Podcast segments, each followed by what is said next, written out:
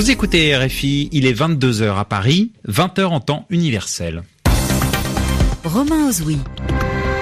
Bonsoir à tous, bienvenue dans votre journal en français facile, présenté ce soir en compagnie de Sylvie Berruet. Bonsoir Sylvie. Bonsoir Romain, bonsoir à tous. À la une de l'actualité ce soir, un remaniement gouvernemental limité en France.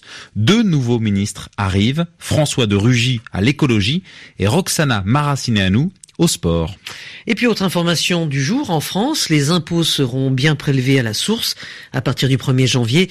Le Premier ministre Édouard Philippe l'a annoncé ce soir. Cette mesure faisait l'objet d'hésitation de la part des autorités françaises. Explication dans un instant avec Julien Chavannes. Les appels au, calme se multiplient pour tenter d'éviter une catastrophe humanitaire à Idlib en Syrie, la dernière place importante de la rébellion qui est frappée par les bombardements de l'armée russe alliée au régime de Bachar al-Assad. Et puis Hong Kong cède à la Chine la portion d'une gare, de quoi renforcer l'inquiétude des militants pro-démocratie. Ils dénoncent l'emprise de Pékin sur l'ancienne colonie britannique.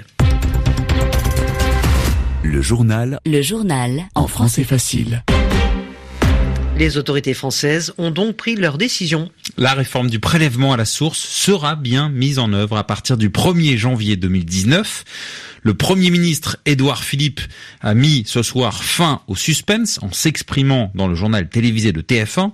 Cette réforme prévoit de prélever les impôts directement sur les salaires et les pensions.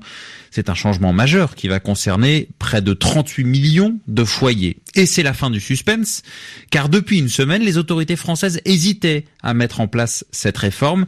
Julien Chavannes, s'il a donné son accord, c'est parce qu'Emmanuel Macron a été rassuré sur la mise en œuvre du prélèvement à la source. Euh, oui, Emmanuel Macron avait apparemment un besoin d'être sûr et certain que cette réforme serait mise en place sans dysfonctionnement. L'Élysée valide donc cette réforme qui concerne un peu plus de 40% de la population. Président s'inquiétait de possibles problèmes techniques que les Français consomment moins en ayant un salaire moins élevé car leur impôt est donc directement prélevé sur les fiches de paix. Les sept jours de doute du président ont semé le trouble jusque dans la majorité car la fin d'été est difficile pour l'exécutif après la démission du ministre de l'écologie Nicolas Hulot et les mauvais sondages. Ce mardi, Emmanuel Macron a nommé, vous l'avez dit, deux nouveaux ministres.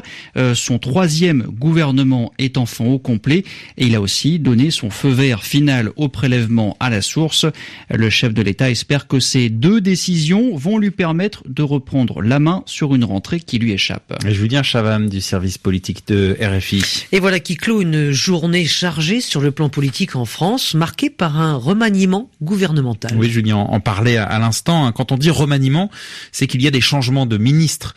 C'était donc le cas aujourd'hui, mais ce remaniement a été restreint, limité. Seuls deux changements à la tête du ministère de l'écologie, François de Rugy, jusque-là président de l'Assemblée nationale, remplace Nicolas Hulot, qui a démissionné il y a une semaine, et l'ancienne nageuse Roxana Maracineanu est la nouvelle ministre des Sports à la place de Laura Flessel, qui a annoncé ce matin son départ.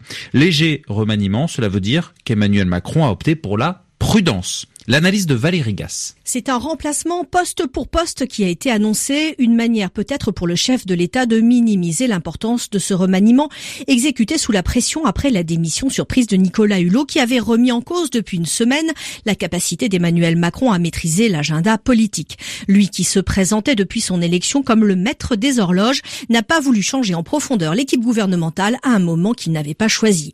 L'annonce au dernier moment du départ de la ministre des Sports, Laura Flessel, pour, je cite, des raisons personnelles, a tout de même obligé le chef de l'État à lui trouver une remplaçante. Roxana nous, une autre championne sportive, une nageuse pour succéder à une escrimeuse. Un casting sans surprise pour ce ministère. Concernant François de Rugy qui remplace Nicolas Hulot, il faisait partie des présélectionnés en raison de son parcours. Actuel président de l'Assemblée nationale, ancien député Europe Écologie Les Verts, candidat à la primaire socialiste de 2017, il avait rejoint Emmanuel Macron pendant la campagne présidentielle présidentielle avant d'être élu député avec l'étiquette La République en marche. Il devient numéro 3 du gouvernement et laisse le champ libre à Richard Ferrand, un proche d'Emmanuel Macron, patron des députés du groupe majoritaire et qui a déjà fait acte de candidature pour lui succéder à la présidence de l'Assemblée. Et la première déclaration de François de Rugy lors de la passation de pouvoir avec Nicolas Hulot. Il promet d'agir pour l'écologie avec méthode, détermination et persévérance dans le temps. Fin de Et puis première réaction de l'opposition. À gauche, le patron de la France insoumise, Jean-Luc Mélenchon, évoque le ministre des apparences écologiques. Pour qualifier François de Rugy, la droite, de son côté, dénonce la cacophonie à tous les étages. En Syrie, Romain, la situation est toujours très inquiétante à Idlib. Oui, cette province située dans l'ouest du pays, c'est la dernière place importante de la rébellion en Syrie. Idlib est bombardé par l'aviation russe qui intervient aux côtés des troupes de Bachar al-Assad. Ce mardi, au moins neuf civils ont été tués, selon l'Observatoire syrien des droits de l'homme. Et Moscou ne compte pas relâcher la pression. La Russie, en effet, pourrait donner son accord pour un assaut de l'armée syrienne à Idlib.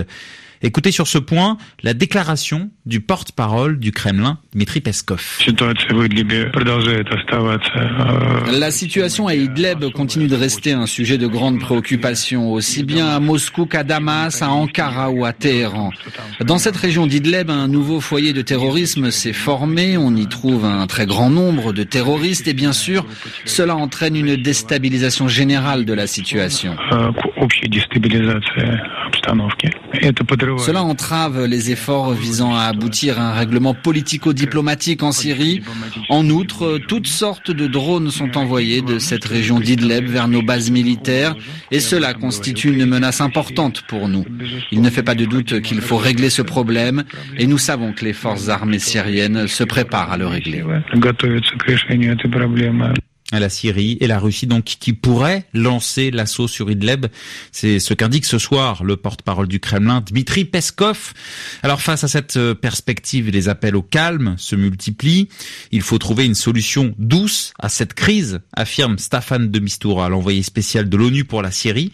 Et pour cela, il appelle le président russe, Vladimir Poutine, et son homologue turc, Recep Tayyip Erdogan, à se parler le plus vite possible. Et puis, dernière information sur le sujet, l'ambassadrice américaine à l'ONU, Nikki Haley, qui annonce que vendredi se tiendra une réunion du Conseil de sécurité des Nations Unies, réunion précisément consacré à Idlib.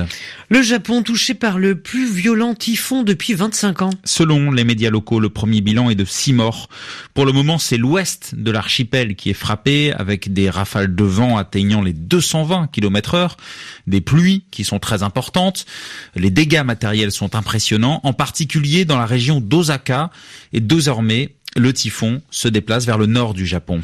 Également en Asie, cette action qui risque de raviver les tensions, Hong Kong a cédé à la Chine une portion de gare. Oui, plus de 100 000 mètres carrés d'une nouvelle gare qui est située à Hong Kong. Désormais donc, ces 100 000 mètres carrés vont devenir une zone spéciale sous souveraineté chinoise.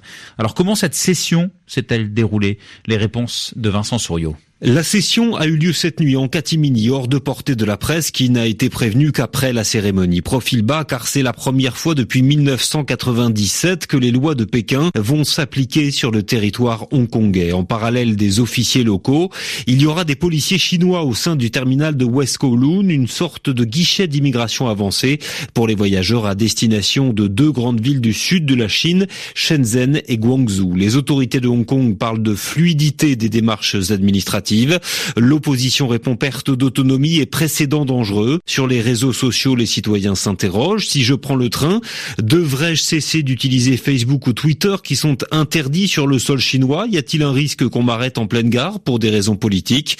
On en saura plus dans 15 jours. La mise en service du terminal est prévue le 23 septembre. Vincent Souriau.